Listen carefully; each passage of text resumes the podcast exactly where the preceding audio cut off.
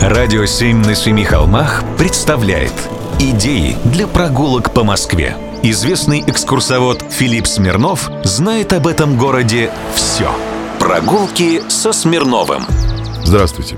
Тут недавно нелегкая заставила меня поехать в объезд из вечной пробки на съезде на Волгоградский проспект. И вот стою я в Багровой реке на улице Вторая машиностроения и размышляю о том, смог бы я призвать вас сюда прогуляться. Справа от меня, в окне моего экскурсионного автобуса, виднелось третье транспортное кольцо за чахлыми, но недавно посаженными пихтами. А слева – институтское или административное здание по виду 30-х годов 20 века. Надпись на заборе гласила, что внутри – ВНИП. Тут потребуется небольшое лирическое отступление. Под Солнечногорском есть поселок городского типа – Ржавки. Он до недавнего времени назывался ВНИИП по расположенному в нем градообразующему предприятию – Всероссийскому научно-исследовательскому институту птицеперерабатывающей промышленности. Да, был и такой. Но где птица, а где улица машиностроения? Правильно. Отличие всего на одну букву.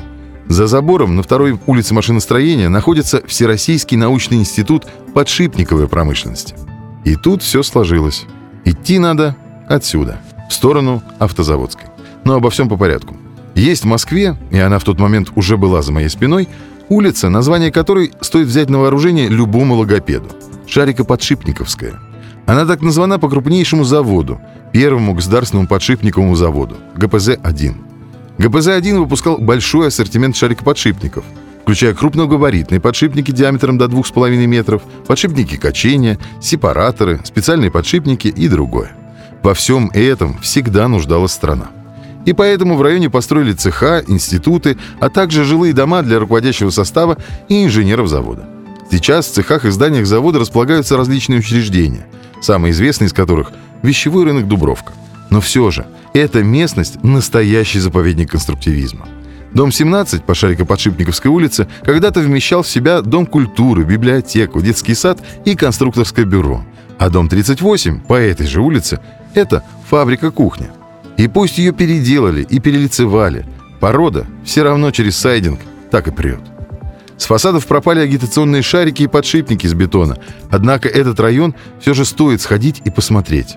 Чуть дальше, ближе к Везлозаводской, есть и отличный колхозный рынок с приятным фудкортом. Место, где когда-то действовала самая известная в Москве толкучка по продаже велосипедов, так как рядом был московский велосипедный завод. А уже к автозаводской навстречу нам выходит седая старина – Тюфелева роща и старинная Симонов. Прогулки со Смирновым. Читайте на сайте radio7.ru. Слушайте каждые пятницу, субботу и воскресенье в эфире «Радио 7» на Семи холмах.